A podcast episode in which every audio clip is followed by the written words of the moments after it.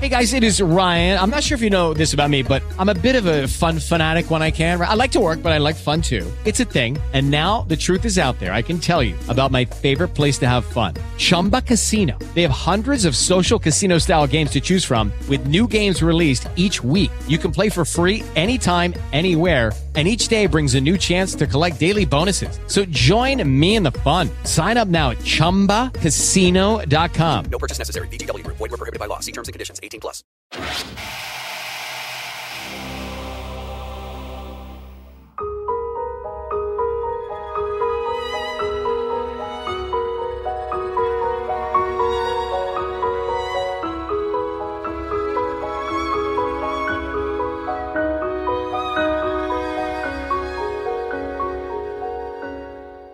E aí, galerinha, sejam bem-vindos ao sétimo e último episódio da segunda temporada do podcast oficial de His Dark Materials. Como toda semana, eu sou MM Isidoro e estou aqui com Jéssica Correia e Luiz Gino. Olá, olá. E aí, meus caros? Todo mundo tá feliz? Todo mundo tá vivo? Porque. É, é importante, né? Nem tanta gente assim tá viva, hein? É verdade. Você é louco, bicho. Já vamos começar começando porque Quem tá vivo, bate palma. porque esse episódio fez o meu sonho. Começou o seu começo do meu sonho recente, que começou a marcar o que é o fim do patriarcado, né? Aí sim. Poxa, a gente tá precisando desse momento aí na, na civilização ocidental, quiçá mundial, universal, sistema solarzal, mas no, nos universos Dark Materials já é uma verdade, já é uma realidade, porque nossas figuras paternas de Lyra e Will, infelizmente, Empacotaram. Felizmente, se juntaram ao pó. Cantaram pra subir. É, do pó viemos, ao pó retornaremos. E eles retornaram. Mas eu posso falar só uma coisa. O Lee caiu que nem bosta, né? No, no primeiro tiro. que ele levou. Eu Falei, meu Deus, Lee, que que é isso? Levante, homem. E eu acho que ele ouviu a sua crítica, né? Porque depois ele, tomou um tiro de raspão no escalpo e Foi. tipo, bot- botou a mãozinha ali como se não fosse nada, né? É, não, não, aqui, só raspão, só raspão. É, pouquinho pega mesmo.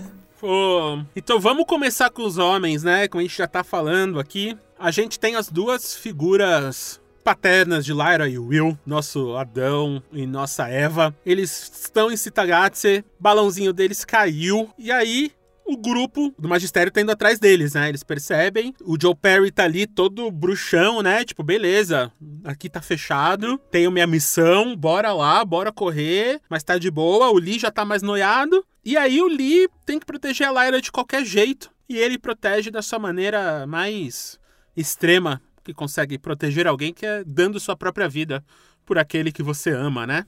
Pois é. Então, como toda guerra, começamos a ter mais um homem que morre por, por Lyra Belacqua ou pela família Belacqua, né? Começou com Roger, lá, que abriu o portal, e agora Lee Scoresby. Então, temos uma sequência de homens aí morrendo pela família Belacqua conseguir seu sonho de salvar todos nós. É, a gente, na, na semana passada, a gente falou sobre a visão micro, né, da, de uma galera, assim, tipo, pessoas que são, são peças importantes, né, que são partes importantes da história, que estão contribuindo pra profecia, que tão, mas que não sabem tão bem o que estão fazendo, né. O Lee, eu, eu sinto que foi um, foi um desses caras, assim, né, ele, o amor que ele sentiu pela Lyra, né, essa coisa paterna que brotou nele, Uhum. moveu ele demais. Saber que a Lyra era importante pro futuro, né, do destino de todos os universos, foi legal, né? Ajudou ele na, nessa empreitada. Mas de fato ele não sabia muito bem o que ele estava fazendo, né? Porque ele, ele vai o tempo inteiro com essa promessa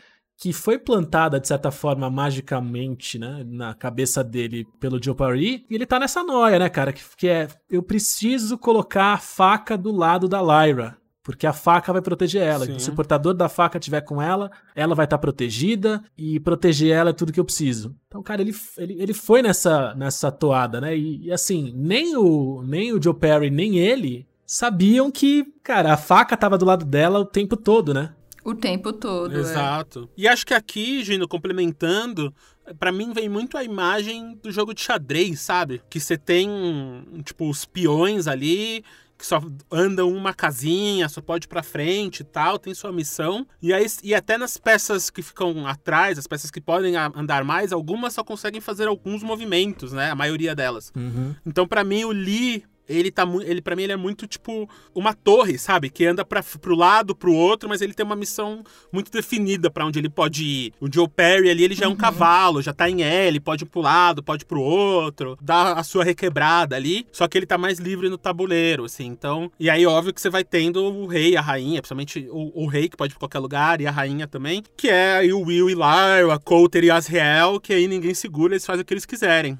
Mas nessas profecias, nessa profecia principalmente, esse episódio, no episódio inteiro eu fiquei com essa imagem na cabeça, sabe? De tipo, eles estão eles estão dando a sua própria vida, assim como no jogo de xadrez, pra guardar a rainha Lyra Belacqua. Uhum.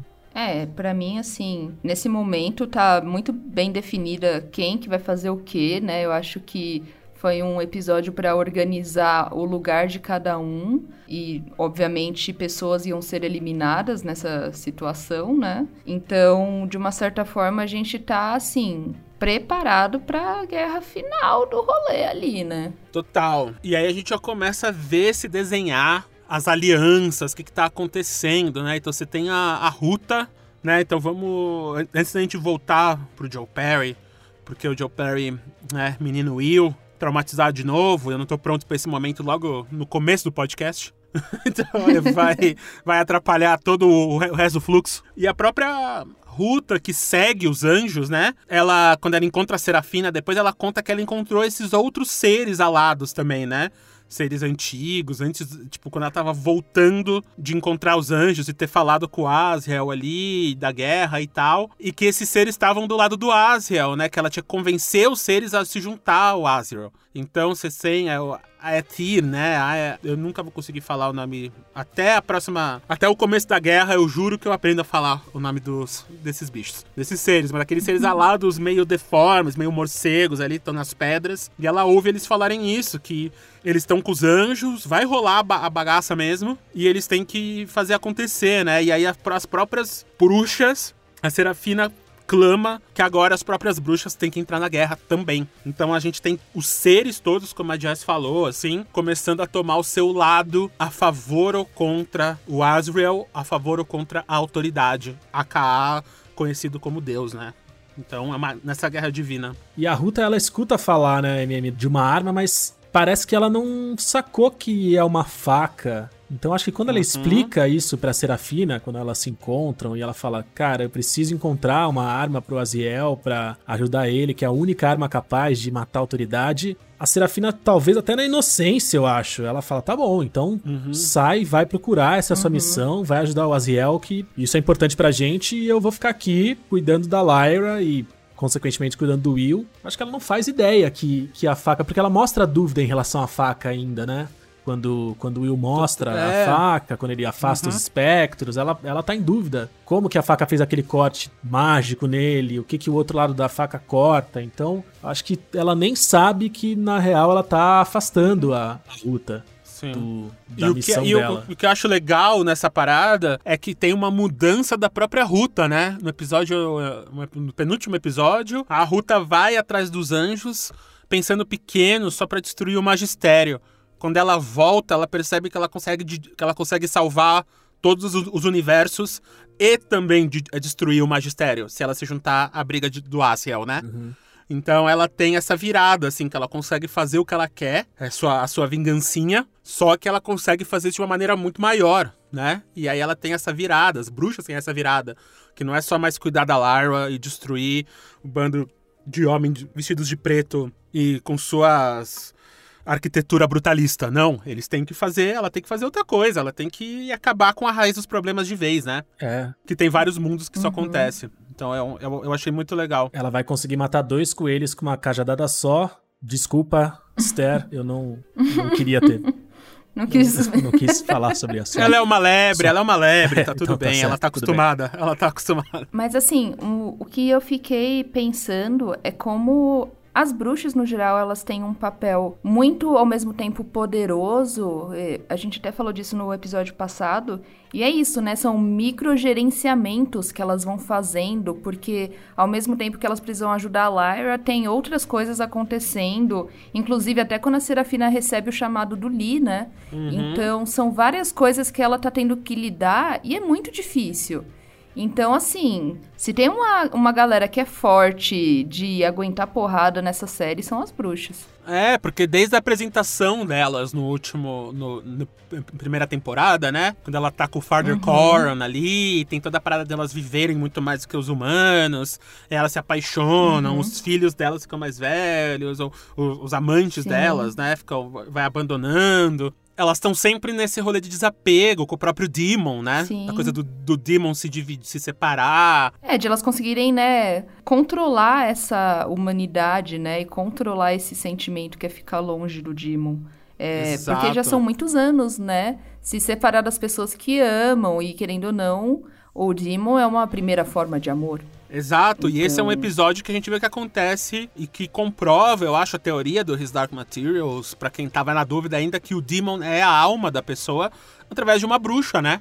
Então, quando a gente, Sim. a Miss Coulter encontra a outra bruxa lá na, na casa onde, da onde estava Lyra, que ela vai ver onde tá os espectros na cidade ali. O, o, os demons atacaram uma outra bruxa, né? E aí quando ela volta, tá cada uma de um lado, e, o, e os espectros, de vez atacarem a bruxa, elas atacam o demon da bruxa. E ao atacar o demon, a bruxa vira um zumbi também, igual os humanos de Esitagatse, né? Então, como a gente sabe que os espectros tiram o que nos faz humano, o que fazem as pessoas humanos, pra turminha do lado da Lyra, né? Do lado da do mundo da Lyra é o demon. Então a gente tem essa quase essa certeza agora que o real Demon é nossa alma, é, é, né, é o que faz as pessoas de lá humanas. O que ainda me deixa mais impressionado com o que o Joe Perry fez de ser uma pessoa do nosso lado sem demon externo e conseguir gerar um demon externo, né? De tipo, colocar a alma dele lá de fora.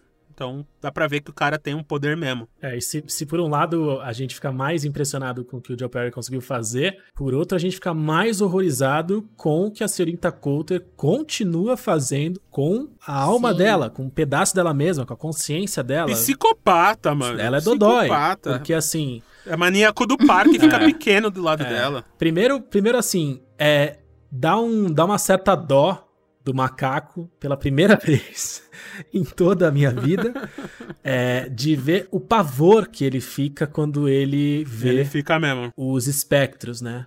Tem até uma hora que assim, a gente viu a, a Marisa controlou os espectros no episódio anterior e aí eu não sei se vocês estavam com essa sensação também. Eu tava. Tipo, ah, agora ela dominou os espectros, nada pode parar ela, ela controla eles para sempre. Na hora da, da briga com a bruxa, depois que, que os espectros tomam o demon da bruxa, o macaco tá apavorado e o espectro tá chegando no macaco. Então, assim, a câmera corta pra ela, ela não tá com uma cara de tanta confiança quanto ela esteve. Parece que ela encontra o lugar mental que ela tem que estar, tá, e nessa relaxada que ela dá, o macaco meio que. Ele, ele fica meio. Cara, quase é quase como se tivesse uma pontinha de, de, ele ficar meio catatônico, assim, sabe? E aí depois o espectro vai embora. Sim. Então ela anula aquele pedaço dela que tá no Demon e aí o espectro vai embora. E depois disso, depois dessa cena que dá uma peninha do macaco, aí a gente tem pena demais do macaco. Porque depois disso tem uma conversa. E aí que eu acho que é uma das coisas mais legais do His Dark Materials. Tem uma conversa da senhorita Coulter com o macaco que é uma conversa dela uhum. com ela mesma, e que ela se revolta uhum. e, ela, e ela fala com uma agressividade com o macaco, que é, é isso, ela, ela tem essa agressividade para com ela mesma, falta amor próprio. Ela fala: ou você tá comigo, ou você tá contra mim.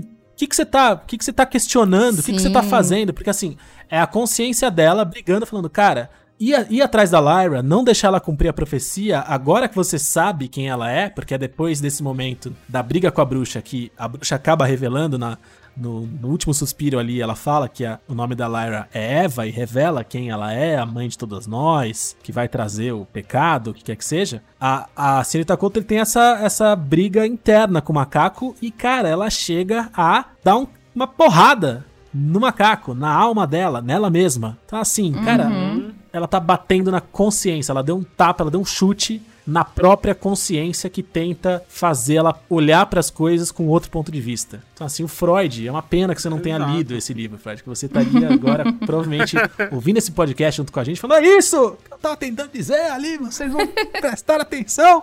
Teria sido legal, cara. Cara, É. a Miss Coulter, ela tem um sério problema em correr pelo certo, né? É impressionante. É, a gente vai lá, tá do lado dela, não, vamos lá, eu sei, né? Homem é foda, é, homem é foda. Aí você chega e aí ela, sabe, ela vai lá e, e pega a coitada da menina, sabe? É... Ai, gente, sério. Eu, eu tava tentando, eu juro, eu fico irritada porque eu tava tentando ficar do lado dela. Ela, ela na doença dela, né? Na, na, na miopia dela e na sede de poder dela, sei lá que nome a gente vai dar. é. Depois de saber, né? Ela passou tanto tempo tentando entender o que que essa era a profecia, quem a Lyra de fato era. E a hora que ela descobre, cara, ela é a Eva. Qual que é o ímpeto dela? O que, que ela pensa que ela tem que fazer? Fala, não, eu vou colocar ela numa caixinha, literalmente. vou trancar ela aqui pra que ela não Sim. caia em tentação como a, como a Eva. E assim todos fiquem salvos. Tipo, além de tudo, ela tem a cegueira da religião, né? Que, que desgraçou ela, Sim. cara. Então, é, eu me questiono disso, se é religião ou é uma coisa muito mais pessoal, sabe? Muito mais de a filha dela é muito mais livre do que ela, é muito mais cheia de opiniões. Poderosa. É, tipo, ela tem um poder que a própria mãe não tem. A mãe teve que brigar muito pra ter esse poder e, e como muito bem explicado, colocado por vocês, tem toda essa briga com a consciência dela. Aí vem uma bruxa, né? Tipo, alguns episódios atrás, uma bruxa fala que tem uma profecia da Lyra. Ela fica procurando o que que é a profecia. Ela tá procurando só a filha. Do nada tem uma profecia, então como assim? Minha filha tem uma profecia que as bruxas estão manjando. Do nada, vem outra bruxa e fala que ela é a Eva, que ela é a mãe de todos. Eu acho que é uma parada muito mais Inveja. in- invejosa, é, tipo de Uhum. de tipo, se ela trata ela mesma daquele jeito, imagina a filha dela que ela tem o poder de humilhar, ela tem o poder de dar ordem, ela tem o poder de, de fazer alguma coisa no papel de mãe, né? MM, tudo isso que você tá falando agora, eu comecei a pensar muito na primeira temporada de novo, que foi mais sobre o papo de alienação parental, que rola bastante. E novamente Miss Coulter tá entrando nesse buraco, porque ela tava descobrindo várias coisas, conheceu Mary Malone, viu mulheres amamentando filhos e trabalhando ao mesmo tempo. Ela vê que, assim, ela tem o conhecimento de que as coisas podem ser diferentes, inclusive dependendo da realidade que ela escolha ficar. Só que, assim, o poder, o, o sangue, tal qual pro Azrael, que também pra ele, quando ele viu na primeira temporada que era a Lyra na casa dele, assim, putz, você não. Mas assim, vamos combinar que ele ia fazer de qualquer forma? Então, Ia. assim, Safado. esses dois, ele ia. Ele É, ia.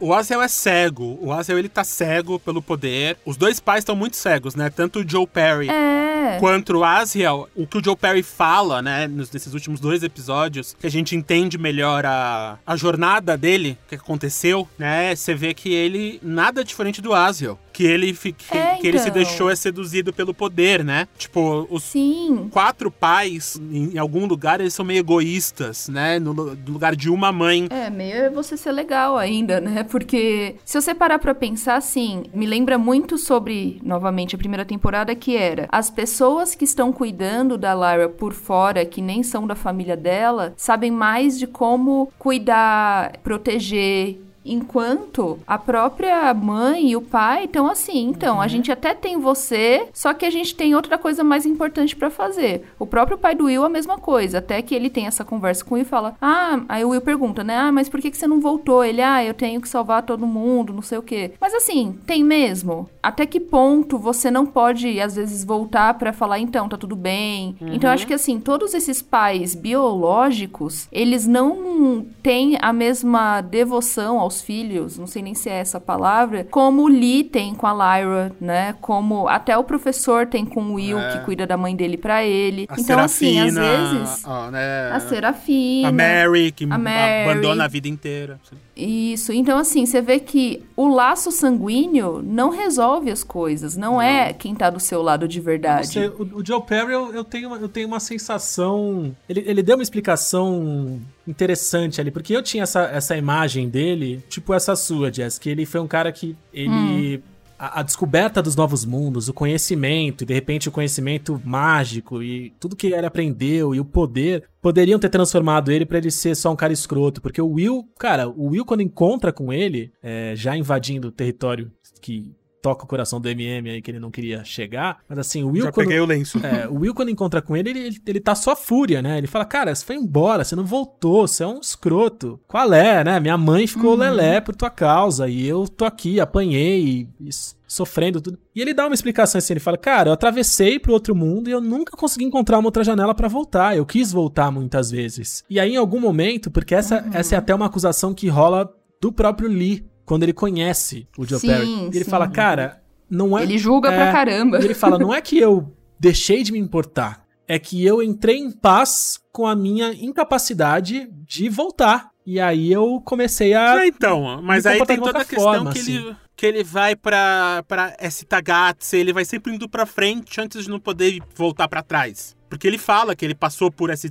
Acho que Tagatse deve ser o caminho do meio. É, ele falou que assim que ele saiu, mundos, que ele né? saiu do mundo dele, ele passou por Stagazi, que ele nunca mais tinha voltado pra aquele lugar. Ou seja, É, parece então. que ele em algum momento, tipo, ele, ele chegou num mundo em que ele ficou sempre ali e depois ele não conseguiu voltar mais, ele encontrava outras janelas. É, a gente não sabe se É, a então, janela que é estava a- aberta foi Que é fechada. a parada do conhecimento, né? Aham. É a- o grande, que é o grande tema, eu acho. Acho que o, o Joe Perry é o primeiro grande exemplo do grande tema da série o que acontece com essa sede de conhecimento, de você querer ir pra frente e depois Você não consegue é a- voltar, né? Metaforicamente. você não, é, você não consegue voltar É. E é o papel da Lyra, né? Quando você tem muito conhecimento, quando você predisposto, ou nesse lugar que ele tá de xamanismo, ou as bruxas com a profecia, ou o Lee com o papel que ele é chamado, você não consegue sair daquele papel que lhe dão. Uhum. Então, o papel da Lyra ao destruir a autoridade, a acabar com o destino, é dar para as pessoas, como a própria Serafina falou algumas vezes na profecia, é dar para as pessoas de volta o livre-arbítrio.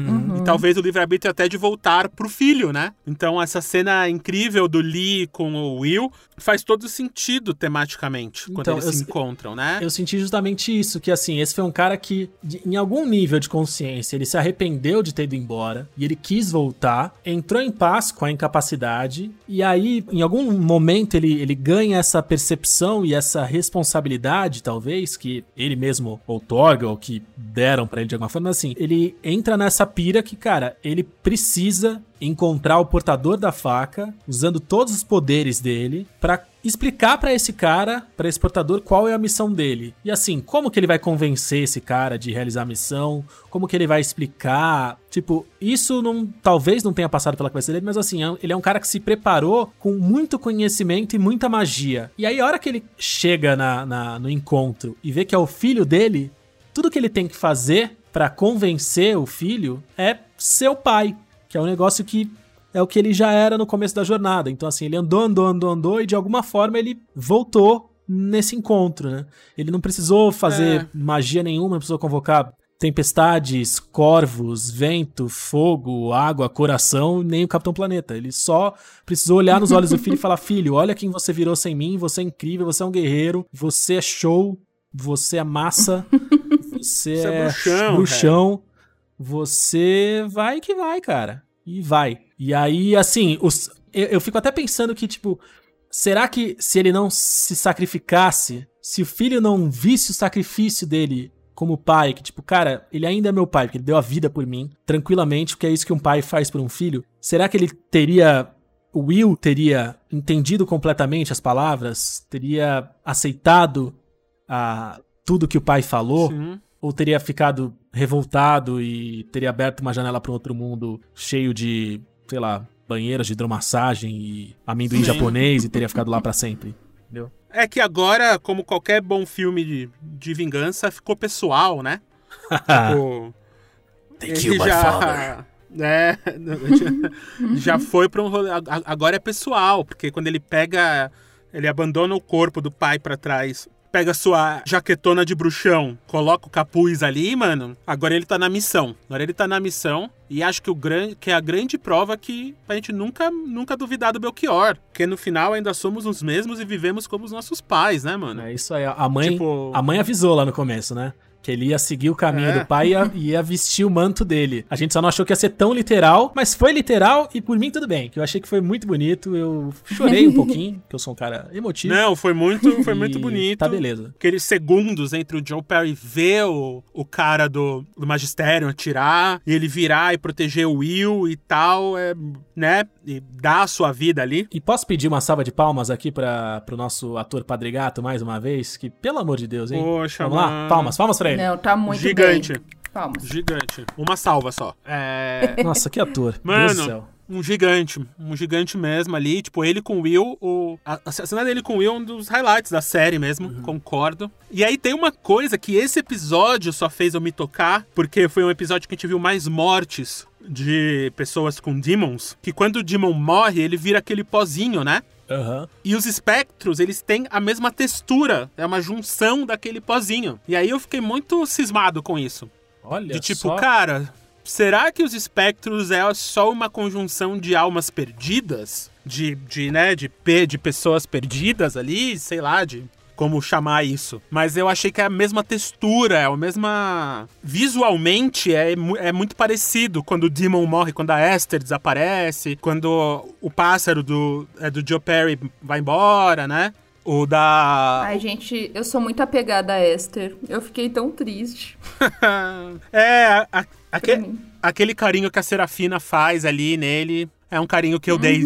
Eu, eu dei junto com ela ali, através da tela. Fiz aquele carinho em, em Lee Scoresby. Porque ele é um, é- era um cara literalmente sem norte, né? Ele só tinha seu balão e sua lebre. E aí ele conseguiu ter uma missão, né? O tal do propósito na vida. E aí morreu pelo propósito, deu sua vida pelo propósito. E fica aí uma parada pro Lin-Manuel Miranda, que, quem sabe, escreveu o musical Hamilton e tal, né? Todo famosetes aí. Ele tem uma história pessoal com His Dark Materials, né? Porque ele, ele diz que esse foi o livro que fez eles. fez. ajudou muito ele a se apaixonar pela esposa dele. Porque quando eles começaram a sair, eles começaram a ler os livros juntos. E aí os- o livro bateu muito forte nos dois, a trilogia. E aí isso começou a fazer eles ficarem mais e mais próximos. E ano que vem vai sair um filme dele chamado In the Heights, que é uma adaptação de uma peça dele, que tem uma das músicas que é inspiradas nesse livro, no A Faca Sutil, que é a segunda temporada de His Dark Materials. Olha só. Então,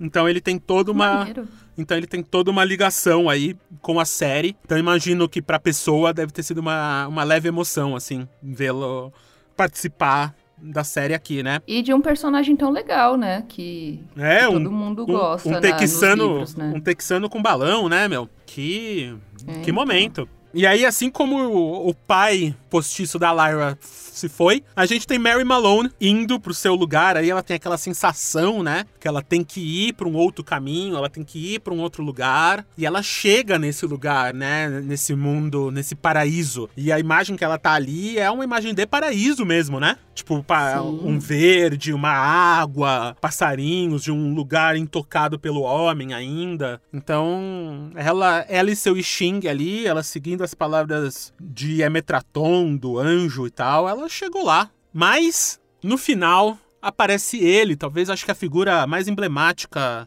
dessa temporada toda. Sua única cena, né? Que aparece na temporada, que é Lord Asriel.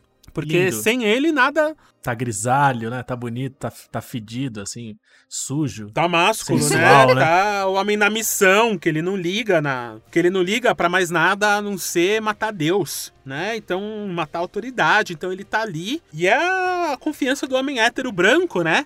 Que ele chama os, que ele chama os anjos na chincha ali. Ele, ô, aí seus anjos, tô aqui, Cai brother. Vocês vão cair dentro ou não vai? Vou ter que fazer essa bagaça sozinho. né? Então a confiança do homem hétero nortista aí tá inabalável, né? Os homens ingleses sempre querendo dominar o, o resto. O cara já matou criança, o cara tá assim, ó, só vem, só vem. Só vem. E aí a gente. A gente tem todo esse caminho, tem todo esse lugar agora. Ah, tá todo mundo lá. Então a gente tem Lyra na caixinha, com sua mãe. E aí a gente vê que a mãe dela retrocedeu, né? Ela tá vestidinha Nossa, ali. total. Ela tá vestidinha com a sua roupa do magistério. A gente tava falando nos episódios como ela tava se libertando através do figurino, através da sua roupa. E ela tá Miss Coulter tradicional, Miss Coulter modelo original ali. Cobrindo a cabeça. Então a gente né? tem. É, o macaquinho de boa ali. Sim. A gente tem Lyra na caixinha. A gente tem os anjos descendo pra falar com Aziel. As bruxas clamando e procurando as, as coisas. O Will aceitando que é o Adão e virando bruxão ali, tomando o lugar do pai dele. E, cara, a gente tem a guerra contra a autoridade. Nada melhor do que acabar 2020 literalmente com uma guerra contra Deus, né?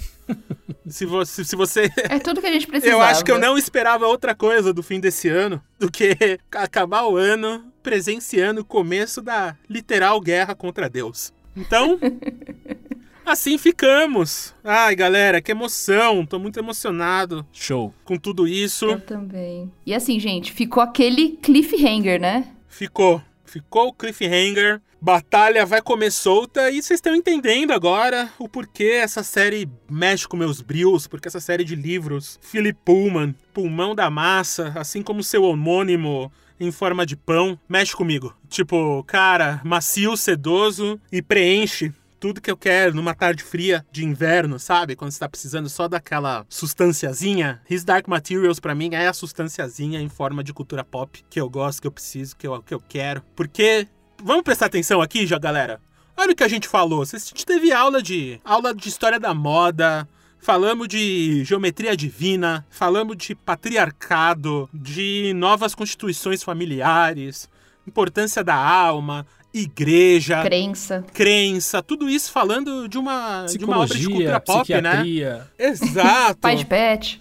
Exato. Então, olha que, que honra, que honra pra nós, que honra ter vocês aí do outro lado participando com a gente nessa troca, por enquanto unilateral aqui, ouvindo nós e né, com certeza falando sozinho aí com vocês e vários de vocês mandando DMs pra gente, comentando na, nos aplicativos todos aí. E se eu fosse vocês, eu não deixaria essa oportunidade passar de rever tudo nessas férias aqui de verão. As crianças vão estar em casa. Aproveita tudo que você ouviu aqui no podcast, que você viu na série. É, bate esse papo. Então, no HBO Go, tá a primeira e a segunda temporada. Vamos crescer com Lyra, Daphne Keane. Parabéns aí. A Daphne Keane não merece uma salva, merece duas salvas de palmas.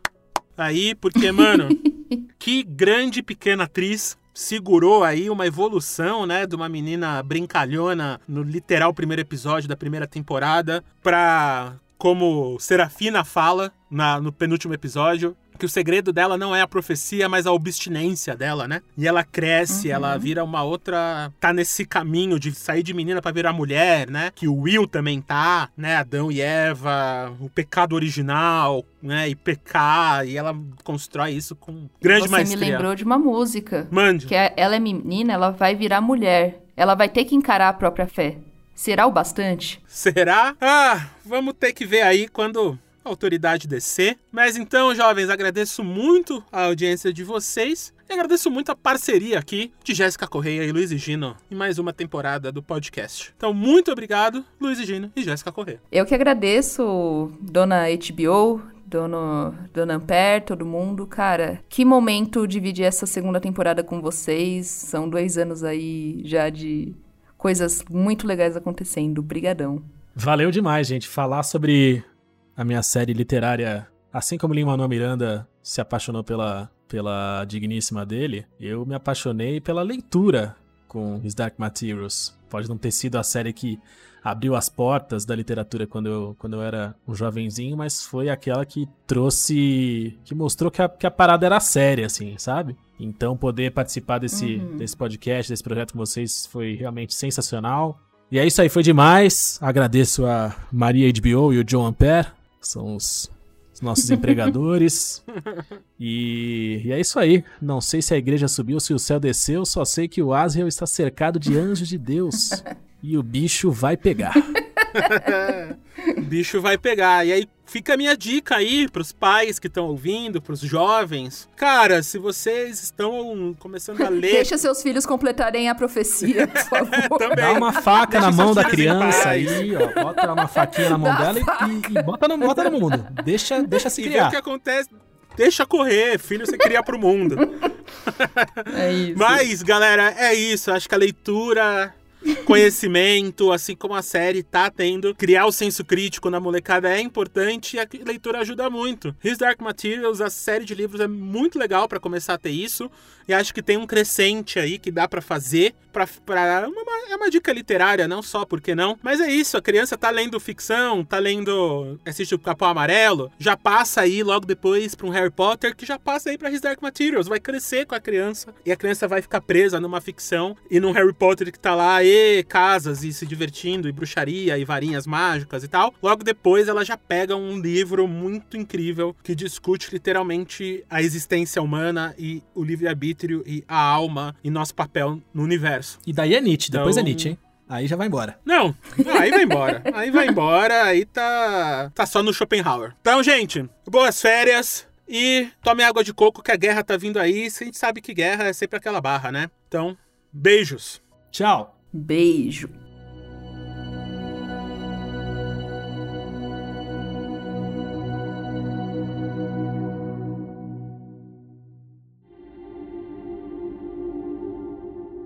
Você acabou de ouvir o podcast oficial de His Dark Materials, série original da HBO.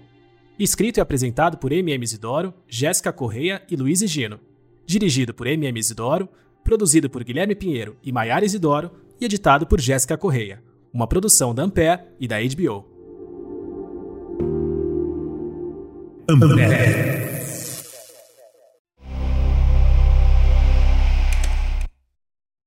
Hey guys, it is Ryan. I'm not sure if you know this about me, but I'm a bit of a fun fanatic when I can. I like to work, but I like fun too. It's a thing. And now the truth is out there. I can tell you about my favorite place to have fun Chumba Casino. They have hundreds of social casino style games to choose from, with new games released each week. You can play for free anytime, anywhere. And each day brings a new chance to collect daily bonuses. So join me in the fun. Sign up now at chumbacasino.com. No purchase necessary. Group. Void were prohibited by law. See terms and conditions. 18 plus.